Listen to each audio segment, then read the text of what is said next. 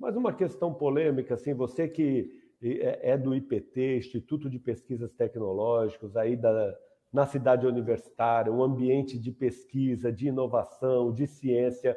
Você sente que no atual governo federal a ciência ficou em segundo plano, houve de fato um negacionismo, e, e, e ou, ou, você acha que está tudo correndo como sempre, sempre correu, como deve correr? Não, é, claro que não, Marcelo. Eu acho que todos nós é, constatamos, né, com muita objetividade, que infelizmente a postura adotada pelo governo federal tem sido uma postura de obscurantismo, né, de negacionismo da ciência, da tecnologia, da inovação. O seu podcast sobre política, arroba.